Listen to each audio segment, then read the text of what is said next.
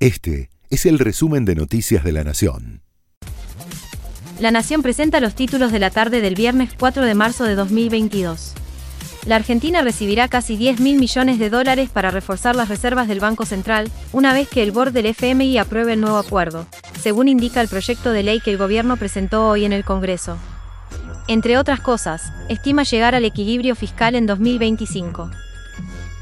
Los panaderos de la provincia de Buenos Aires alertan sobre nuevos aumentos en el precio del pan.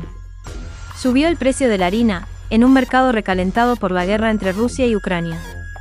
Ambos países representan el 28,5% del comercio global del trigo.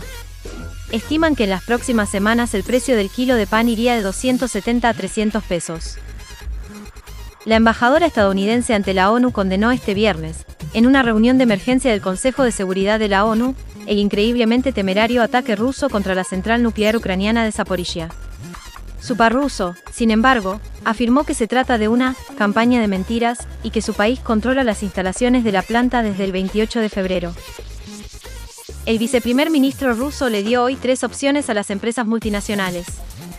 Seguir en Rusia como siempre, cerrar sus puertas y despedir empleados, o transferir la filial a socios rusos para recuperarla más adelante, en un contexto en el que la lista de compañías que cesan sus operaciones en Rusia no deja de alargarse.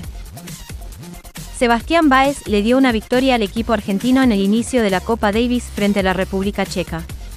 Le ganó a Iri Leeka en la primera jornada por 7 a 6 y 6 a 3, y puso al equipo argentino 1 a 0 en la serie. Hoy por la tarde será el turno de Diego Schwartzman, que se medirá frente a Thomas Macac.